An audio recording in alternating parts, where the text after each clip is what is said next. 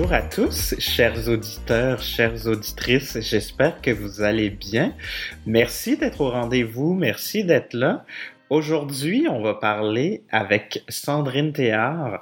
Euh, on va parler de la place du recruteur dans l'organisation. En fait, on va s'attarder, entre autres, mais à beaucoup d'autres choses. Vous allez voir dans cet épisode-ci, on part un peu dans toutes les directions, mais on va essayer de répondre d'abord et avant tout à la question de est-ce que le recruteur est le premier ambassadeur de la marque, de la marque employeur. Et euh, on essaie donc de vous trouver et de vous donner des réponses par rapport à ça. Donc Sandrine Théard, pour ceux qui ne la connaissent pas, elle est fondatrice des sources humaines. Vous l'avez probablement déjà vue sur LinkedIn. Probablement que vous êtes aussi abonné à son infolettre qu'elle envoie à la communauté des recruteurs francophones et où à Trou Montréal. Elle est aussi l'organisatrice de Trou Montréal, donc probablement l'activité dont vous avez entendu parler, peut-être un endroit où vous êtes allé. Puis si vous n'êtes pas allé, euh, je vous invite euh, à vous informer là-dessus. Je vais vous mettre de toute façon tous les liens pertinents euh, avec l'épisode pour que vous puissiez retrouver l'information. Donc avant de passer à notre échange entre Sandrine et moi, qu'est-ce que c'est un ambassadeur, je pense que ça peut être intéressant de se poser la question à quoi ça sert, pourquoi on s'en préoccupe, euh, qu'est-ce que ça vient aider, quelle différence ça vient faire dans l'organisation. Donc, je, prends quand même le temps de définir rapidement ce qu'est un ambassadeur. Hein. Clairement, c'est pas quelqu'un qui a le rôle officiel de vendre, donc c'est pas nécessairement quelqu'un qui est dans l'équipe du développement des affaires ni dans l'équipe des communications et du marketing. C'est vraiment quelqu'un qui s'investit dans l'entreprise, qui a vraiment le goût de porter ses couleurs, d'afficher euh, les couleurs de votre entreprise. Donc, si vous avez par exemple des casquettes, des tucs, des sacs à dos, ça va être les gens qui sont fiers de le porter, ça va être les premières personnes à les porter. Puis en fait, ça va être des gens qui, au moment où, par exemple, il y a une crise dans les médias, qui vont être des supporters, hein, des gens qui vont euh, défendre finalement l'entreprise. Aussi, par exemple, dans un 5 à 7, dans un souper de famille, euh, vous avez fait les manchettes pour des mauvaises nouvelles et que la personne travaille chez vous, ben, elle va probablement avoir quelque chose à dire, plus de positif, encore une fois, pour peut-être nuancer les propos des médias ou en tout cas essayer de faire bonne figure parce qu'ils croient fondamentalement à leur entreprise, à pourquoi leur entreprise existe. Et en fait, pourquoi on s'en préoccupe? Qu'est-ce que ça donne? Qu'est-ce que ça permet? Ben, probablement que je vous apprends rien en disant qu'un employé satisfait, ça fait des clients satisfaits, ça fait des clients loyaux. Donc ça, c'est bon, euh, évidemment, pour notre image, notre réputation, notre chiffre d'affaires. Euh, et en fait, il y a une grande différence, et je vais peut-être terminer là-dessus avant de euh, vous laisser écouter l'entrevue, euh, l'échange entre Sandrine et moi. Euh, mais sur une nuance, je pense, qui est vraiment importante. En ressources humaines, on parle beaucoup d'engagement d'employés, de mobilisation employée. Et ce que j'ai envie d'ajouter euh, avec ma saveur de marque. Après tout, hein, on est ici parce que ça s'appelle des humains et des marques. Euh, c'est la euh, mobilisation de l'employé à la marque, un concept dont j'ai presque jamais entendu parler, mais qui existe et qui, j'y arrive, donc fait une grande différence entre la mobilisation des employés, hein, qui est plutôt en termes de productivité, comment on peut s'assurer que les gens atteignent le résultat de manière plus efficace, mais ce que l'entreprise cherche souvent quand on va parler d'innovation, quand on va parler de créativité, quand on va parler d'optimisation euh, de processus, de solutions, d'en développer des nouvelles solutions, par exemple. Hein. C'est pour ça que beaucoup d'entreprises ont la créativité et l'innovation au cœur de leurs valeurs. Euh, ce qu'on cherche en fait, et je pense que ce qui manque, c'est euh, en anglais en fait le employee brand engagement. Donc un mot de plus, mais qui fait toute la différence parce que au-delà de la productivité, quelqu'un qui est engagé avec la marque, donc un ambassadeur de notre marque, c'est quelqu'un qui va être clairement euh, plus productif, ça on est d'accord, mais qui aussi va travailler dans le sens du pourquoi de l'entreprise? On peut ramener ça à la mission, à la vision, mais qui en comprenant très clairement ce que fait l'entreprise, en étant capable de se l'approprier, en étant capable de s'engager avec elle, il va pouvoir proposer des solutions qui abondent dans l'ADN de notre marque, qui abondent dans le pourquoi, qui vient soutenir finalement le why de l'entreprise et c'est ça qui permet de proposer des solutions innovantes. C'est ça qui permet en fait de créer un avantage compétitif. Donc en fait, comment on fait pour se démarquer, se différencier? Ben, C'est en inculquant dès le processus d'accueil et d'intégration cette logique de employee brand engagement. Donc avec Sandrine, on n'en parle pas nécessairement comme ça. Euh, là, en fait, c'est que je suis dans mes notes et je, je, je reprends tout ça pour euh, vous expliquer ce concept-là de l'ambassadeur. Et c'était une notion que j'avais vue dans un livre que j'avais beaucoup aimé. Donc, je voulais comme euh, revenir là-dessus pour vous. Euh, donc, vraiment, l'ambassadeur, il sert à quoi? Il sert à faire la promotion de l'entreprise, pas parce qu'on lui a demandé ou parce que son emploi l'exige, mais parce que vraiment, il a envie de le faire, parce qu'il partage les mêmes valeurs que l'entreprise, parce que son pourquoi résonne avec le pourquoi de votre entreprise. Et puis, pour le reste, je me tais et je laisse place donc maintenant à l'échange entre Sandrine et moi.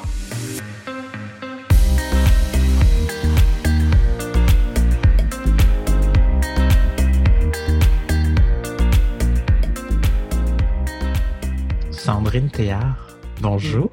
Bonjour Vincent Mazrou. Comment ça va? Ça va très bien, merci. Toi? Super, merci d'être là. Euh, ce fameux comment ça va qui t'est si euh, cher, n'est-ce pas? C'est ta façon d'entrer en, matière, en connexion avec les gens, je pense. Ah bon? Écoute, j'ai jamais remarqué. Ah bon? Non? Ah non. ah oui, ben moi je te le dis. Ben oui, ça m'importe, évidemment. C'est la première chose qui est importante de savoir. Comment tu vas? Ben oui. Voilà. Mais ça me fait sourire. Je pense que cet épisode-là va être sur un tout autre ton que ce que j'ai enregistré ah jusqu'à présent. Ben, on va dire, hein, disons-le, partageons-le aux gens qui nous écoutent. On se connaît euh, euh, dans la vie. On a collaboré plusieurs euh, fois sur le fameux événement Trou Montréal que toi tu organises, qui s'adresse à la communauté des recruteurs. Donc voilà. Et le plaisir de venir animer les, les groupes là-bas, ça a été, ça a été toujours très pertinent. Donc en espérant en refaire un très bientôt. oui, c'est ça.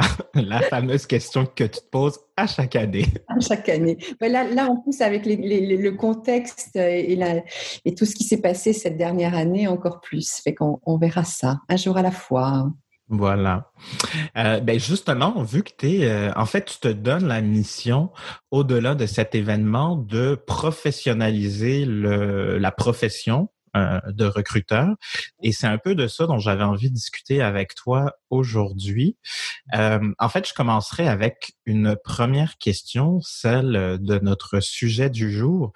Le recruteur est-il le premier ambassadeur de la marque employeur? Hmm c'est une bonne question. Le premier, peut-être pas, enfin, à mon avis, puis tu, tu, me donneras aussi, tu me diras ce que tu en penses. Le mhm. premier, peut-être pas, parce que maintenant, on a les employeurs, enfin, les employés ambassadeurs, donc les collaborateurs ambassadeurs, qui viennent quelquefois même euh, faire cette partie d'attraction de candidats avant le recruteur. Euh, on a les gestionnaires embaucheurs aussi qui vont quelquefois faire l'attraction aussi donc auprès des candidats. Enfin, moi, je travaille beaucoup euh, et on fait de plus en plus de formations d'ailleurs aussi auprès des gestionnaires embaucheurs sur le recrutement parce que ce sont eux en fait notre première ligne. On va recruter leur réseau. Je vous apprends rien mm-hmm. ça, mais c'est leur réseau qu'on recrute, c'est pas forcément le nôtre. Et donc, ça serait peut-être eux le front line, en fait, si je peux me permettre le mot moche, euh, de, de, de, du fait que ce soit les premiers ambassadeurs. Maintenant, est-ce qu'on les a bien accompagnés pour être les premiers ambassadeurs de l'entreprise? Et ça, c'est notre rôle, effectivement, je pense, nous, au recrutement. Donc, c'est mhm. là où on intervient, effectivement. Donc, les premiers, je ne sais pas. Euh, un rôle important à jouer, définitivement. Oui, tout à fait. Mm.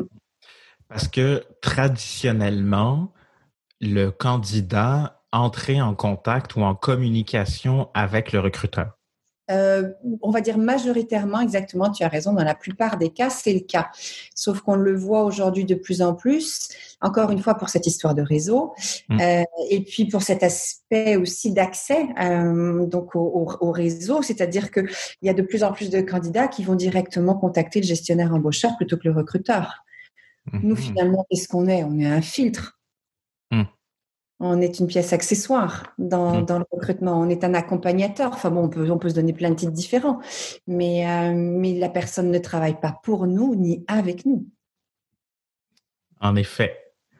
Donc, euh, on est des garde-fous. On est, enfin, on peut se donner plein de noms, hein, comme, comme je dis, mais, euh, mais à la in fine, le candidat va travailler avec le gestionnaire. La relation la plus importante est entre le gestionnaire et, et le candidat. Et, mmh. et, nous, on accompagne, c'est tout.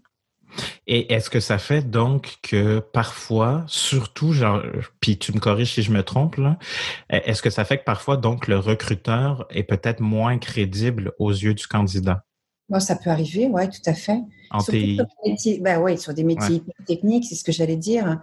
des métiers d'ingénierie, des métiers techniques. Quand le recruteur est, plus novice en la matière, et je ne parle pas forcément en termes de seniorité, hein, c'est en termes de connaissances. Je discutais avec une recruteur l'autre jour qui commençait en TI alors qu'elle avait 20 ans d'expérience ailleurs.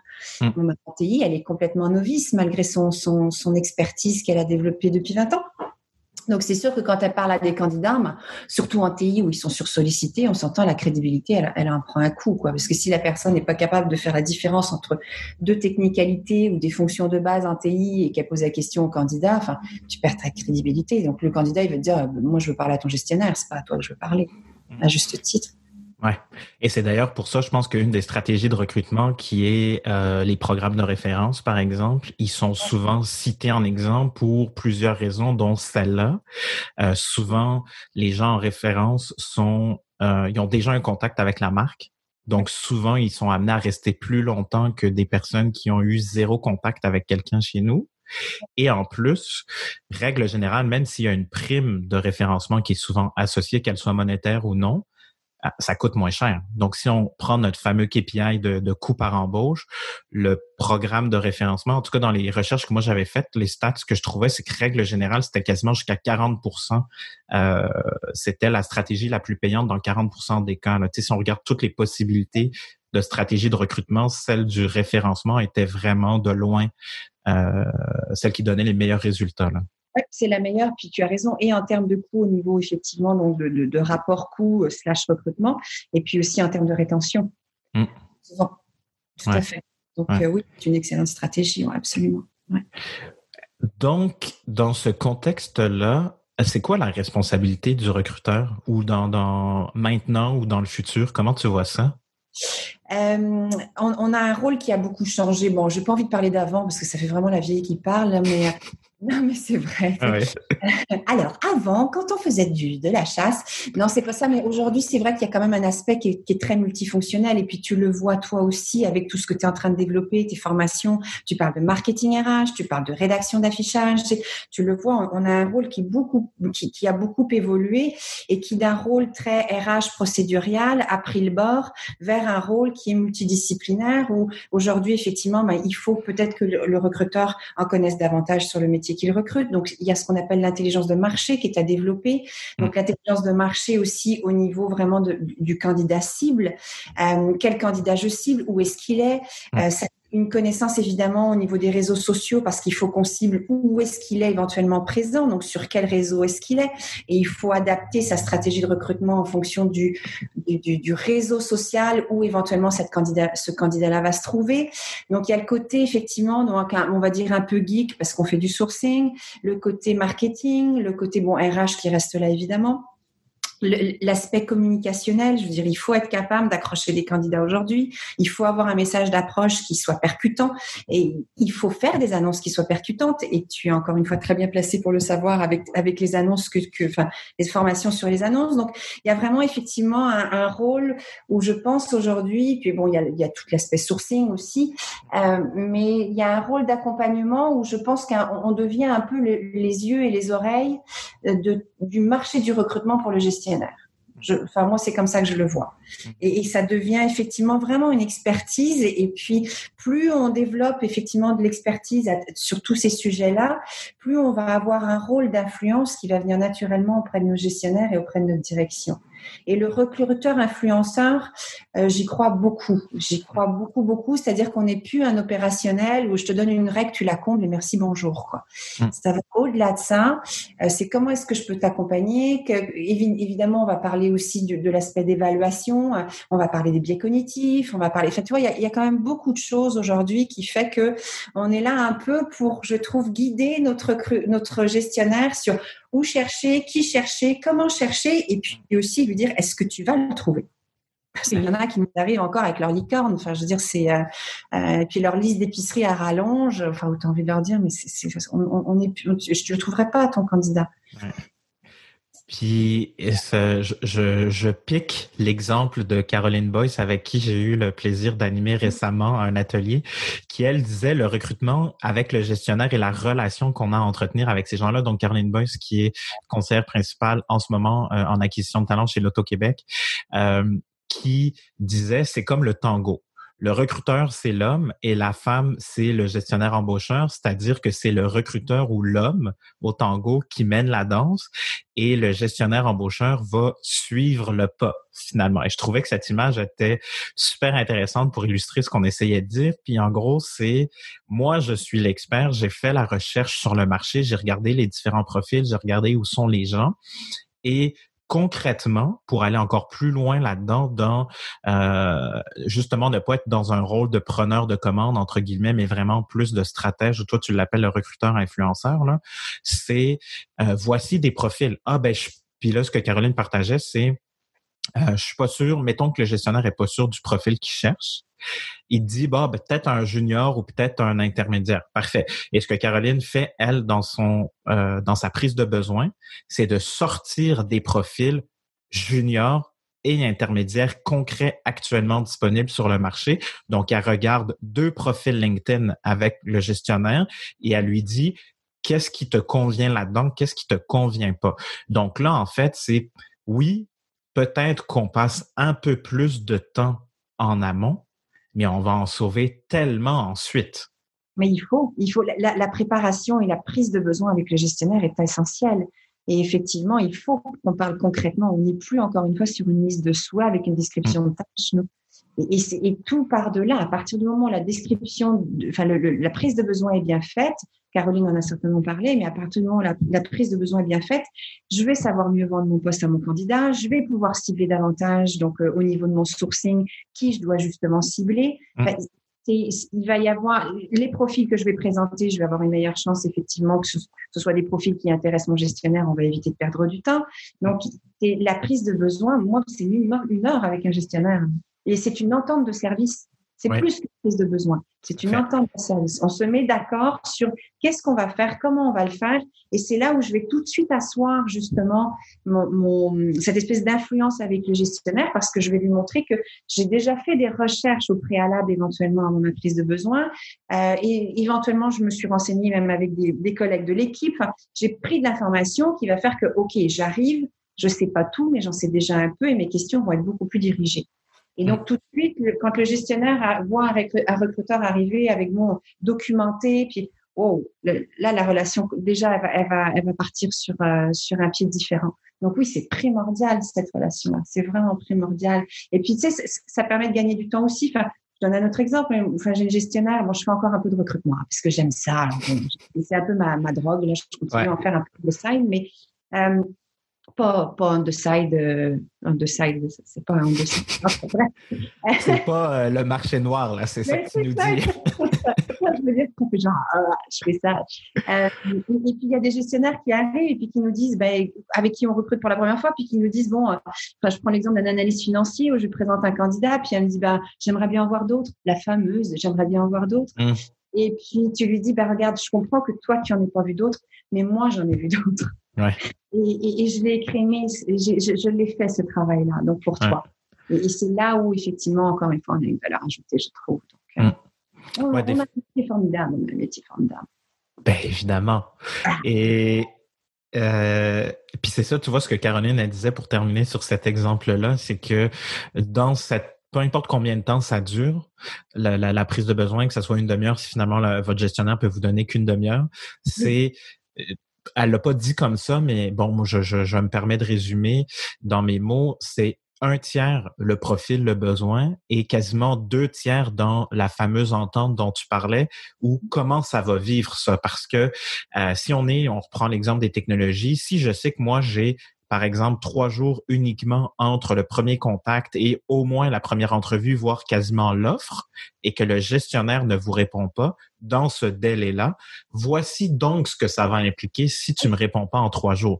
Donc, peut-être que finalement, ton délai d'embauche, qui est le saint graal des indicateurs de performance dans les équipes de recrutement, peut-être qu'il vient de passer de, je dis n'importe quoi, un mois et demi à trois mois, juste parce que toi, tu as été trop lent dans ta réponse ou tu n'as pas accordé la même importance que ce que tu m'as demandé de faire? Oui, exactement. C'est exactement ça. Absolument. C'est une entente. Moi, je leur dis, puis quelquefois, même avec des gestionnaires réfractaires, parce mmh. qu'on en a certains, bon, ils disent oui, oui. Euh, à partir du moment où on va en sourcing, en stratégie de sourcing sur un poste, il faut que le gestionnaire s'engage de l'autre côté, effectivement, avoir un retour. Sinon, euh, si je source des candidats et que je suis trois semaines sans leur donner des, de réponses, ça marche pas. Et avec certains gestionnaires réfractaires, je, leur fais même signer l'entente de service. Mmh.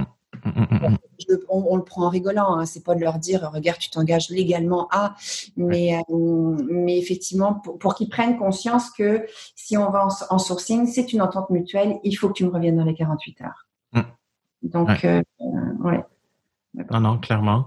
Euh, ce fameux recruteur dans son rôle d'ambassadeur de la marque, euh, dans ce que toi tu t'observes jusqu'à présent, on disait que bon, euh, euh, le rôle se transforme. Sais, un, autre exemple, c'était dans un article d'Olivier Schmucker, journaliste aux affaires, qui, de mémoire, c'était en 2018, disait que chez Adidas Corpo, donc en Allemagne, le siège social, ils avaient mis 70% de l'équipe RH dehors entre guillemets, pour les remplacer par des gens de marketing.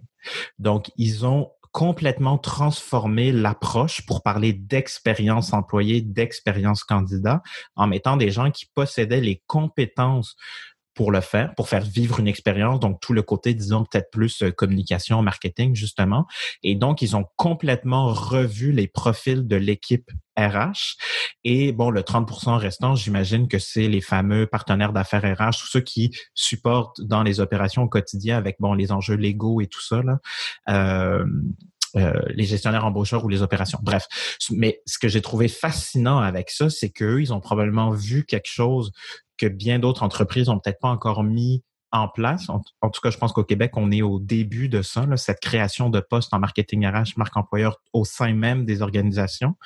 Et donc, euh, c'est ça. En ce moment, selon toi, qu'est-ce qui leur manque ou qu'est-ce qu'ils devraient posséder pour développer ces compétences-là? En fait, c'est un super bon exemple effectivement que tu donnes. C'est-à-dire qu'aujourd'hui, on fait de plus en plus l'amalgame entre la marque employeur et la marque produit.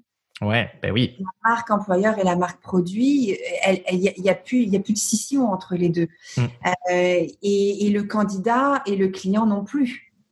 Donc, mon candidat est mon client, mon client est mon candidat, et c'est particulièrement le cas dans des entreprises qui sont en B2C ou qui sont en service aux consommateurs ou qui sont en, euh, même, enfin, je pense à des, à des, par exemple, je pense à la ville de Montréal, je pense à, enfin, tout ce qui est municipalité, ville, service aux citoyens. Mmh.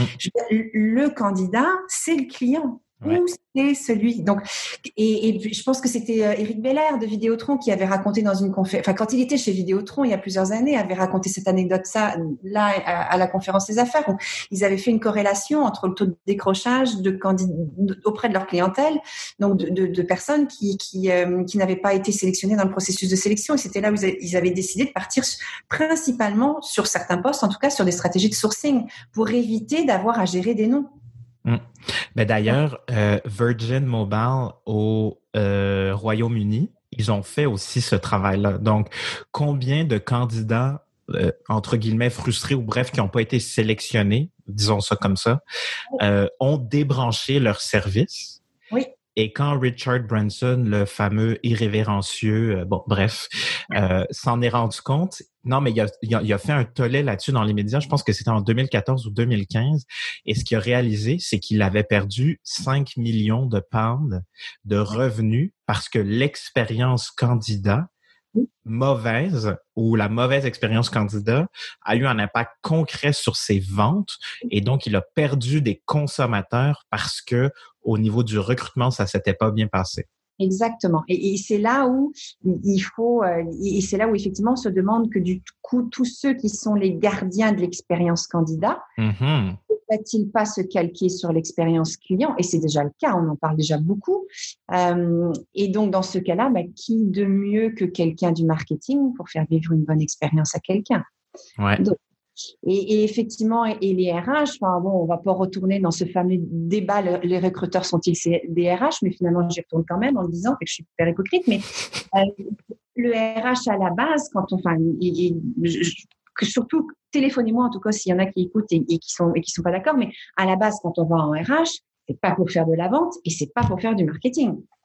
On est d'accord. Euh, et si aujourd'hui, dans le recrutement, la fonction marketing, vente, com occupe 80% du temps du recruteur, est-ce que le recruteur devrait encore être issu d'un programme RH si je rentre en RH pour être un partenaire d'affaires, on s'entend, parce qu'il y a des mm. gens qui rentrent en RH parce qu'ils tripent recrutement, puisqu'il n'y a pas de formation de recruteur.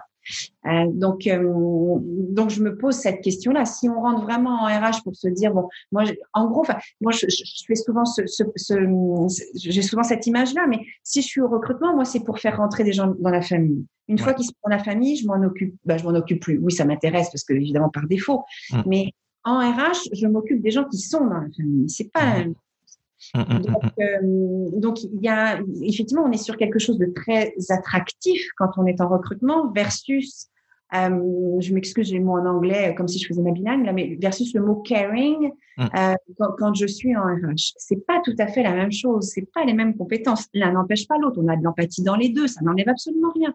Mais dans, au niveau des valeurs, je veux dire, ça n'enlève rien. Mais au niveau des compétences, c'est pas la même chose.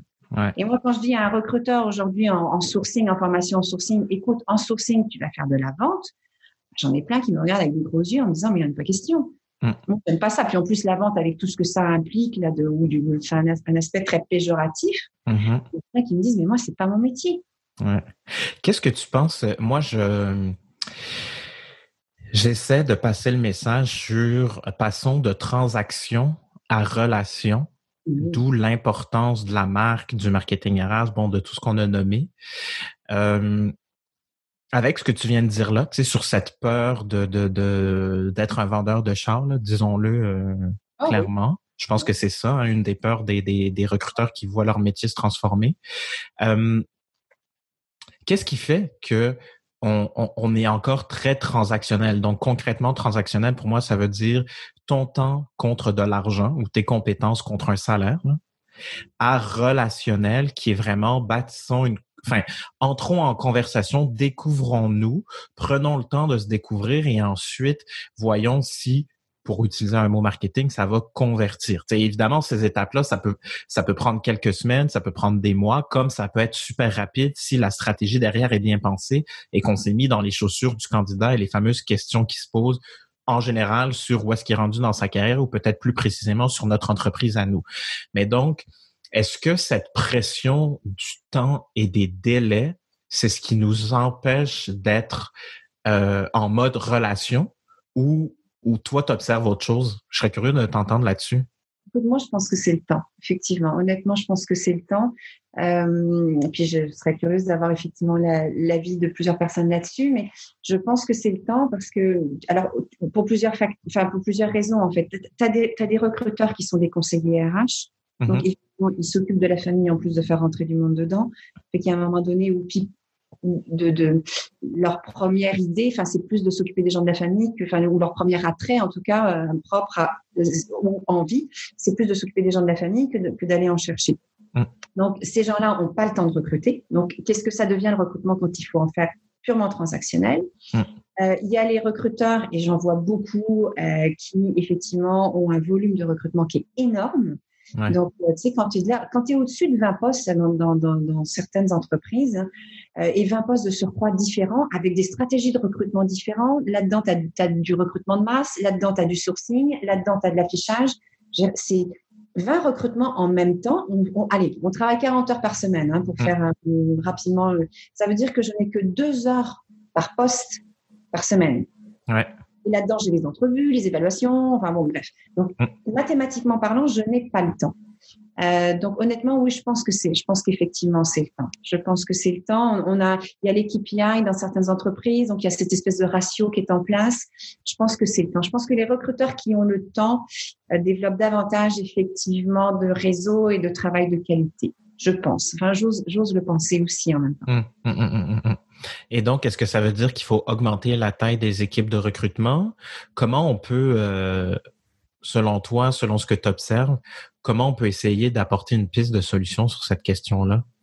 Ben déjà, effectivement, après, c'est, je pense qu'il faut déjà cartographier son, recrutement, son recrutement actuel. Euh, Tu sais, on, voit des postes aujourd'hui, par exemple, enfin, moi j'utilise beaucoup une espèce de carte là, de mapping de sourcing pour dire, bon, bah, d'avoir 20 postes en sourcing, 20, 20 postes en recrutement inbound, hein, ce que je vais appeler du inbound pour ne pas le prendre au marketing, mmh. donc vous pouvez être en affichage, c'est pas non plus la même chose. Mm.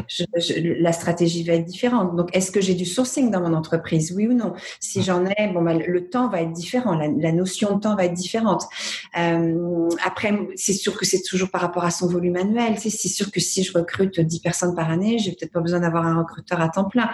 Euh, encore là, nos, les calculs et les budgets sont à faire aussi. Si je recrute 10 personnes par année et que 10 fois je fais appel à une agence externe, peut-être que je suis mieux d'engager quelqu'un qui va en même temps faire autre chose dans l'entreprise. donc, je pense qu'il faut vraiment cartographier son processus, le mapper et puis le, le, monétiser pour voir mmh. Mm. Donc à ce moment-là, ben, où est-ce que je peux aller chercher de l'aide? Puis après, je pense qu'il y a de la formation qui est à faire aussi au niveau de l'entreprise. Je parlais de la formation des gestionnaires embaucheurs tout à l'heure. Mm. C'est une aide énorme pour un recruteur. Si nos gestionnaires sont capables d'avoir des notions de base de sourcing, sont capables de comprendre ce que l'on fait, sont capables de comprendre qu'ils vont, ils peuvent nous accompagner en faisant, en posant certains gestes qui, et on s'entend, on veut pas leur donner la job, mais en faisant certains gestes qui vont nous aider dans notre recrutement, ça aussi, ça fait une énorme différence.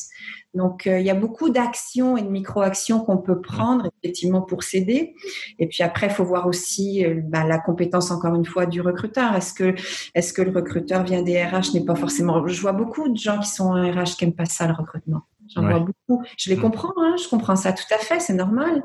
Mais est-ce que de leur pousser à faire du recrutement, c'est une bonne affaire tu sais? Mm, mm, ouais, puis ça revient à euh, let me ou help me help you j'ai envie de dire. Euh, puis en fait, ce euh, sur quoi ça m'amène, c'est on a une chance, je pense, pour euh, les gens qui travaillent en marketing, en, en, recrutement, pardon, puis même en marketing, c'est que c'est des chiffres, c'est mathématique. Donc, pour notre cerveau qui est paresseux, qui aime aller à la réponse la plus rapide, les chiffres, c'est la meilleure des affaires. Et c'est d'ailleurs pour ça que la bibite ressources humaines, leadership, gestion, tout ça, difficulté, c'est pour ça que c'est aussi complexe dans les entreprises parce que là, faut apprendre à dealer avec des émotions, puis plein d'autres paradigmes flous entre guillemets, ce que les chiffres ne sont pas.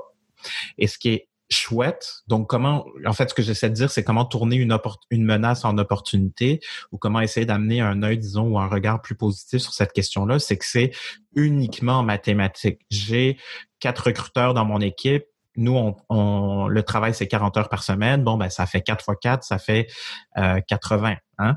Euh, non, mais je dis 4 fois, ça fait 16. Moi, je suis bon avec les mots, pas les chiffres. La preuve, ça fait 16. Donc, ça nous fait 160 heures de recrutement potentiel par semaine. Bon, par exemple, euh, considérant qu'on va se parler à la machine à café ou qu'il y a du temps perdu, qu'on estime à, je sais pas, 10% 15% il reste combien réellement d'heures travaillées? Et de là, en fait, c'est de faire le travail inverse, j'ai envie de dire, c'est de dire, pour que j'ai une embauche, je le regarde dans l'autre sens. Donc, au lieu de dire, euh, puis d'avoir peur de jamais avoir assez de CV à présenter à notre gestionnaire embaucheur, l'espèce de métrique de vanité qui vient nous rassurer mais qui sert à rien, concrètement qui ne sert à rien, qui n'apporte aucune valeur, c'est peut-être de le voir à l'inverse. Donc, euh, pour une embauche, j'ai parlé à combien de personnes? Euh, en entrevue finale, par exemple. Avant d'arriver à l'entrevue finale, il est arrivé quoi? Euh, il y a eu combien de personnes? Et avant ça, ben, combien de gens, à combien de gens j'ai parlé en présélection? Et avant d'aller en présélection, il restait combien de CV que j'ai présenté à mon gestionnaire embaucheur? Et de ça, moi, j'en ai trié combien? Et donc, au total, combien en sont rentrés? Donc, si on le prend peut-être à l'inverse, c'est-à-dire remonter euh, le chemin, mais en partant du résultat plutôt que j'affiche et j'attends d'avoir des CV, peut-être que là, on est capable de clairement quantifier dans un monde où de toute façon, nos gestionnaires embaucheurs vont être, euh, ils sont mesurés là-dessus. Si on veut être pris, et puis c'est ça, en fait, ce que j'essaie de dire, c'est que si on veut être pris au sérieux en recrutement, au-delà de ce dont on a déjà parlé avec le Service Level Agreement et tout ça, il y a cette question de chiffres et pour leur faire prendre conscience, je pense, du travail derrière, il faut absolument chiffrer dans un premier temps, ben écoute, finalement, pour une embauche, j'ai dû recevoir, je dis n'importe quand, n'importe quoi, euh, 125 CV. Bon, ben le fait qu'ils sachent ou elles sachent que j'ai eu à recevoir 125 CV pour une embauche, puis que là, finalement, pour ton poste de licorne, j'en obtiens 10, ben, peut-être que le problème, finalement, c'est pas moi ou le processus de recrutement. Peut-être que tes attentes sont pas réalistes si je te compare, toi, avec tes collègues ailleurs dans l'entreprise. Et de là, je pense qu'on est beaucoup plus crédible et sérieux auprès d'eux. Tout à fait. Tout à fait. Puis ce genre de métrique dont tu parles aussi peut très bien nous servir aussi quand justement on a à justifier auprès de la direction pourquoi oui je devrais aller chercher une ressource supplémentaire ou pas. Et quand on arrive avec des chiffres très précis comme ça, mathématiques, en leur disant, regarde, j'ai quatre recruteurs, ça me fait 160 heures et on a, je n'importe quoi, 80 postes à combler. Euh, voilà donc le temps qu'on a euh, effectivement alloué pour chaque, chaque poste en ce moment. Et que ça les fait réagir effectivement différemment. Donc euh, oui, oui, moi j'aime bien les chiffres pour ça aussi. Et on a cette chance-là en recrutement que c'est facile parce que c'est que mathématiques ou à peu près. Euh, on arrive vers la fin de cette entrevue. Mais oui, je sais. Euh, si tu avais un truc, un outil, un livre, une référence à nous partager pour euh, continuer la conversation ou apprendre autre chose, ça serait quoi? Oh mon Dieu, quelle bonne question. Écoute, la question, ouais, la fameuse question de l'outil du truc. Bon, euh, écoute, ça serait, ça, ça va répondre sans répondre, mais ce que je, ce que je réalise aujourd'hui quand je fais mes formations et qui allume quelquefois, enfin, où il y a une petite réaction, il y a, il y a un œil, tu sais, qui, qui, qui mmh. s'ouvre, c'est qu'on a tendance à oublier je trouve aujourd'hui, euh, puis bon, le, mot, euh, le mot empathie, enfin, il est un peu pris à toutes les sauces. C'est comme la bienveillance en ce moment, mais on, devrait se placer vraiment, sincèrement, davantage à la place du candidat quand on, quand on pense à un processus de sélection quand on pense à un affichage, quand mm. on rencontre un candidat. Je trouve que c'est quelque chose que naturellement, et moi la première, hein, on oublie parce qu'on est tellement dans notre posture de, alors, soit créatif quand on affiche une annonce, parce que bon, on veut que notre annonce ne soit pas comme les autres. Hein, donc, euh, on veut aller vraiment euh, au-delà de ce qui se fait, parce qu'on va être hyper original, parce que mm. bon, ça nous plaît. Mais est-ce que ça plaît à ton candidat? Mm. J'ai eu un cas très, très. Est-ce que ça te représente? Oui, c'est ça. J'ai eu un cas très concret, hein, comme ça, d'une, on travaillait, enfin, j'ai travaillé avec une personne qui travaillait sur un affichage et puis on, on, avait parlé un peu effectivement de développer l'originalité éventuellement, puis bon, elle est allée travailler de son côté après et elle me rappelle peut-être trois mois plus tard en me disant, écoute, je viens d'essayer un affichage et finalement j'ai fait mouche, c'est-à-dire que j'ai, ça a pas marché. Elle me dit pourtant il est beau mon affichage, il est bien, mmh. il est drôle, puis il est décalé. Et je dis est-ce que tu es allé voir ton public cible, à savoir les gens que tu recrutes? Elle me dit non. Ben, je dis, écoute, c'est la première chose que tu devrais faire. Mm. Donc, euh, elle est allée les voir et finalement, on lui a dit, mais ton affichage, moi, j'appliquerai pas. Parce que justement, c'est too much. Donc, on, vient s'auto-satisfaire un peu dans cet esprit de créativité, d'innovation, de tout ce qu'on veut. Puis finalement, on, fait chou blanc. Donc, euh, mm. c'est cette empathie que, l'on devrait avoir et à tous les niveaux. Je dis la même chose aux gestionnaires embaucheurs. Euh, souvent, quand ils disent, bon, bon, on va faire notre processus, mettez-vous à la place du candidat. Puis pourquoi on n'y arrive pas? Mais, je ne sais pas pourquoi on n'y arrive pas. Parce, parce qu'on oublie, parce qu'on est dans notre routine, parce qu'on est, on est dans nos préoccupations, parce que euh, parce qu'on oublie, on n'a pas le temps de penser à, on n'a pas le temps de se mettre dans les chaussures de l'autre finalement. Sauf que quand on prend jamais du recul sur ce qu'on fait, on continue à spinner tout seul dans son carré de sable. Oui, mais on, mais ils prennent du recul, en fait, et on prend du recul. Mm. Mais on ne se met pas vraiment dans, dans, les, dans, les, dans les pieds du candidat. Je mets-toi à la place d'un candidat. C'est ce que je dis au. Rappelez-vous, quand vous candidatiez, mm. comment est-ce que vous étiez le, le, Vous étiez le stress de l'attente, euh, le, et, enfin, et pas forcément juste le stress de l'attente, parce qu'il y a des gens qui sont déjà en emploi, mais quand même, tu es curieux, tu veux savoir. C'est quand même un changement de vie, une job. Mm. Ça impacte mm. tout ton, tout ton environnement. Donc, quand tu parles à des gens qui font euh, le même métier ou qui sont dans la même entreprise depuis 20 ans, ils ont oublié ça.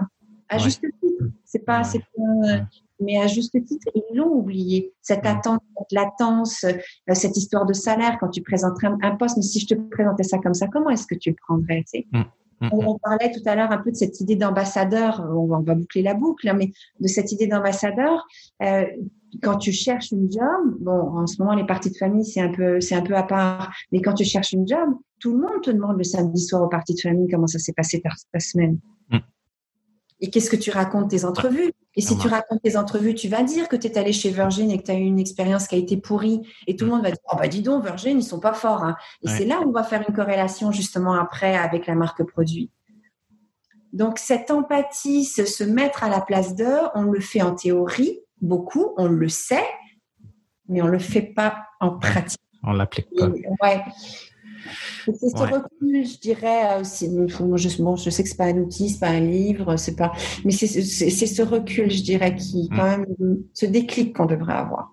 Ouais, non, tout à fait. Puis je, je fais du pouce sur un épisode qui sera bientôt enregistré, qui sera peut-être publié avant le nôtre, euh, qui sera avec euh, Marie-Ève Gosmi, qui est chef de marque chez Valtech et qui a fait de la consultation euh, très longtemps à son compte et qui aussi enseigne à l'école des hauts dirigeants à HEC sur la question de l'histoire de la ben, communication, marketing, storytelling adapté à la réalité d'aujourd'hui. Et le titre de cet épisode-là, ça va être Le héros n'est pas la marque où le héros de l'histoire n'est pas la marque. Et c'est exactement sur cette question-là qu'on va plancher. On va essayer de rendre ça aussi évidemment actionnable et concret. Ouais, voilà. Merci, euh, Sandrine. Grand plaisir, trop court toujours je. Ah ben ça, voilà, toujours. Euh, Sandrine Théard, si on veut euh, jaser avec toi et te demander comment ça va, on fait ça où? Partout, bah, regardez si vous ne trouvez pas, euh, euh, euh, partout, toujours partante pour parler de recrutement, ça c'est certain. Donc, bon, principalement LinkedIn, évidemment, on est tous là-dessus de toute façon. Donc, mais LinkedIn ou autre, mais toujours partante pour en discuter, pour continuer à apprendre, parce que mon Dieu, qu'on apprend encore sur le recrutement. Donc, ouais. Ah non, c'est très chouette. si je te laisse le mot de la fin, tu voudrais que les gens repartent avec quoi? Qu'est-ce que oh! c'est quoi la petite pépite? Mon Dieu. je, resterai sur cette, sur cette idée d'empathie. Je resterai sur cette idée, ouais, effectivement, de, de, de, de, ouais, d'empathie. J'aime bien cette idée un peu, bon, enfin, euh, tu me connais un peu de, de ça revient au comment ça va pour boucler la boucle. Mmh. Vraiment, si je te demande comment ça va, je vais écouter ta réponse. Sinon, je te la pose pas. Mm. Donc, euh, euh, mm. je veux dire salut, ça va quoi. Enfin, mais mais mais euh, ouais, cette cette idée effectivement de de de, de vraie gentillesse, c'est de vrai. Je sais que ça sonne pompeux, puis je sais que je radote parce que je le dis souvent. Puis il y en a qui vont dire bon ça y est, revient avec sa gentillesse. Mais mais vraiment, c'est vraiment vraiment, c'est ça fait pas de mal, c'est agréable pour tout le monde. Ça laisse ça laisse un sourire à tout le monde, ça laisse une bonne impression à tout le monde euh, et, et à ton candidat en premier, vraiment. Ouais, puis euh, j'ajouterais, euh, les gens ne se rappellent pas de ce que tu leur as dit, mais de comment ils se sont sentis. Exactement, exactement. On, le dit beaucoup, puis tu le vois. Les, gens te réécrivent après disant on avait eu un bon contact, c'était agréable. C'est juste pour ça que les gens te, te reviennent après. Et dans, et dans les candidats, c'est ça. Si tu veux développer du relationnel avec tes candidats, il faut que tu leur aies donné une bonne impression sans être hypocrite, encore une fois, il faut que tu y crois sincèrement, mais il faut que tu mm. leur donnes une bonne impression. Puis ça passe par là, je pense. Mm. Ce qui fait donc qu'on revient finalement à notre humanité, notre base de, connexion commune ou ce désir-là, plutôt que de, penser qu'une expérience candidat, c'est un processus hyper compliqué et complexe à mettre en place. C'est très simple, hein. c'est vraiment pas compliqué. c'est très petit. Mm. Merci tellement d'avoir été là. Merci pour ces beaux échanges, encore une fois. On, continuera en off. voilà. À bientôt. Merci.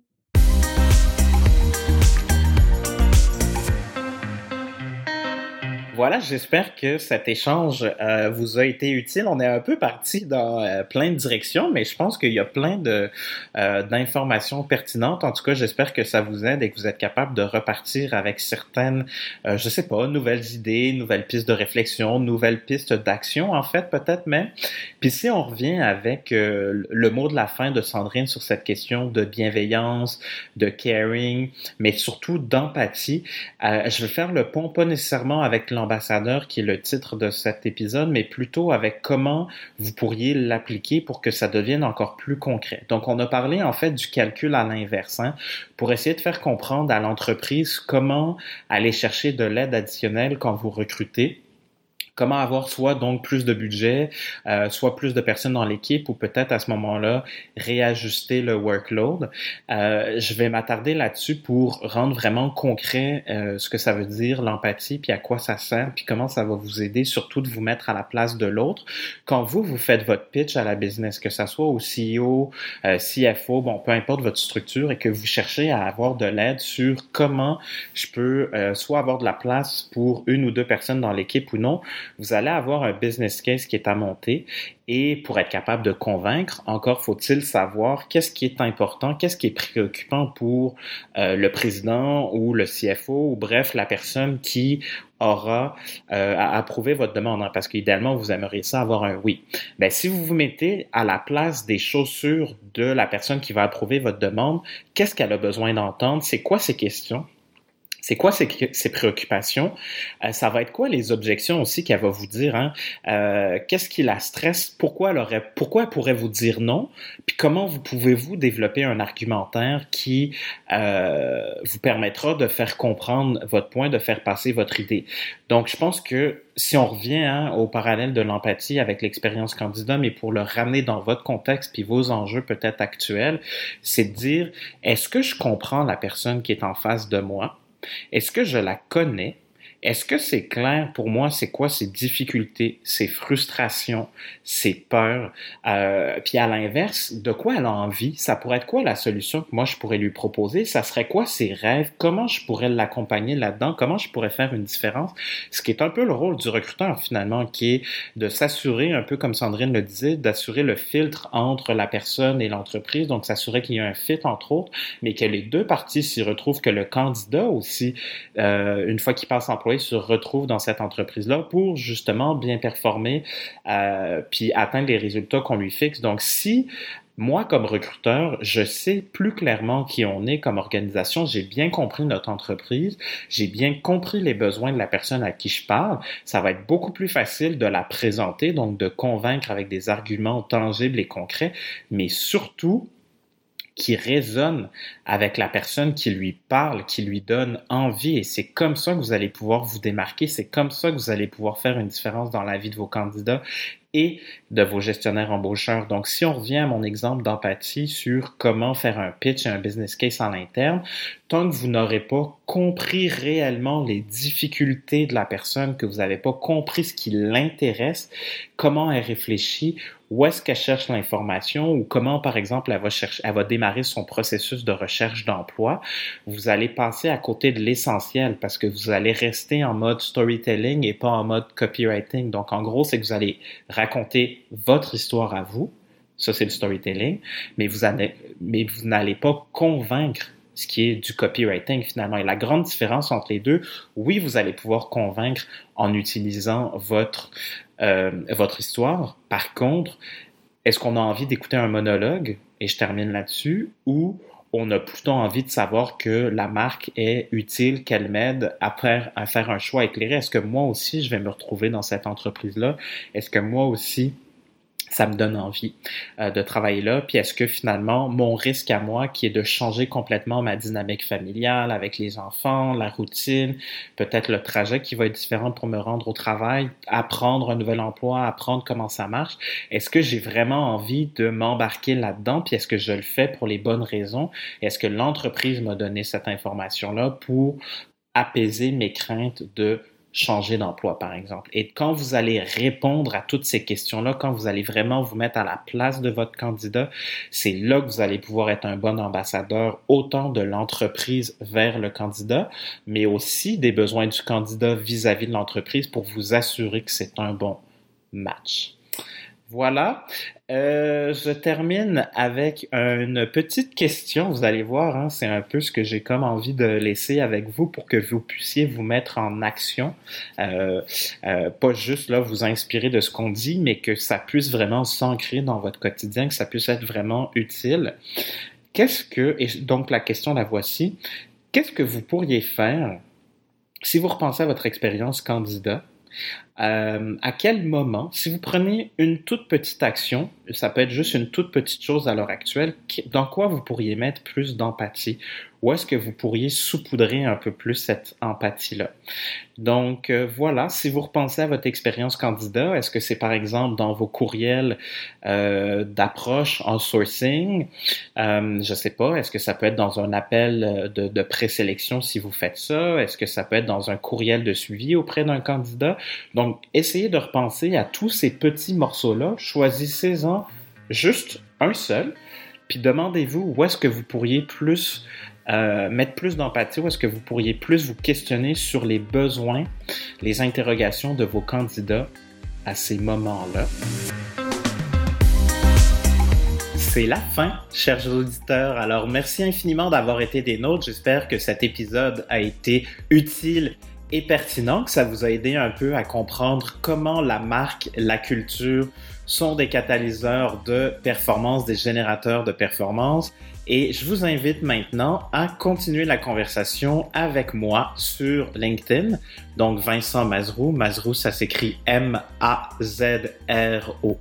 Vous pouvez m'écrire aussi au Vincent à commercial attribut pas de T à la fin point Et puis, vous pouvez nous laisser des petits pouces bleus, des petits pouces en l'air, des étoiles, un peu partout où il y a possibilité donc de laisser des commentaires. À très bientôt. Bye là!